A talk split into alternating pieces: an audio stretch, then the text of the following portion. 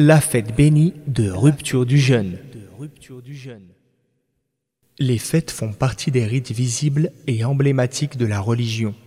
Quand le prophète, paix salut d'Allah sur lui, est arrivé à Médine, il trouva que les Ansar, c'est-à-dire les Médinois musulmans, se divertissaient et se réjouissaient pendant deux jours de l'année.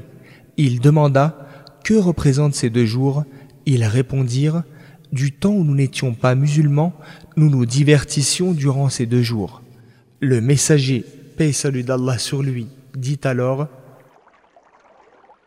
Allah vous les a remplacés par mieux, le jour du sacrifice et le jour de la rupture du jeûne. Hadith rapporté par Abu Daoud. Pour expliquer que les fêtes sont les rites emblématiques des religions, le prophète, paix et salut d'Allah sur lui, a affirmé Chaque nation possède une fête et aujourd'hui c'est notre fête à nous.